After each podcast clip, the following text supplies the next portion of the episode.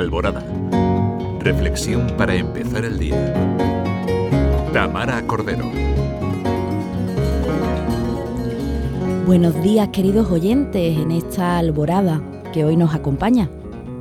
El otro día charlaba con algunos jóvenes a los que acompaño semanalmente en una comunidad de vida. Están en esa edad en la que empiezas a tomar decisiones que realmente configurarán tu vida. Ya eligieron que estudiar hace tiempo, por lo que no me refiero a esto, sino a todo lo que tiene que ver con los estados de vida. Porque tener o no una relación, decidir tener hijos o no hacerlo, comprometerse ante Dios o no, son experiencias que configurarán nuestras vidas para siempre.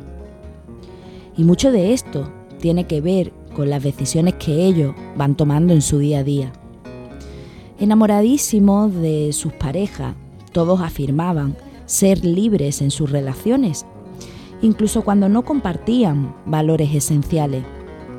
Yo les hablaba el otro día de la necesidad de no perder identidad cuando estás en una relación romántica en la que hay que ir cediendo para dar pasos en el proyecto de vida porque sentirnos enamorados a veces puede suponernos renunciar a nosotros mismos.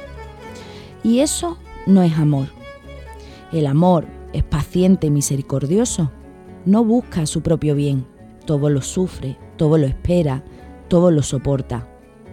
Pero el amor no nos hace renunciar a nuestra identidad.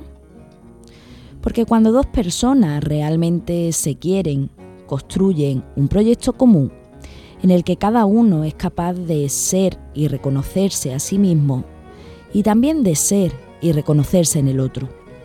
Porque la identidad es una concepción única y dinámica que cada uno de nosotros tiene sobre sí mismo y que está formada por una amalgama de las características, experiencias, valores y creencias que nos van configurando en la vida y que resultan fundamentales para nuestro desarrollo y porque si renuncias a ella, puede que el día de mañana, cuando pares un segundo, cuando reflexiones sobre tu vida y aquello que te da la felicidad, cuando por fin, tras un largo tiempo, te mires al espejo, quizás, solo quizás no seas capaz de reconocerte. Que paséis un buen día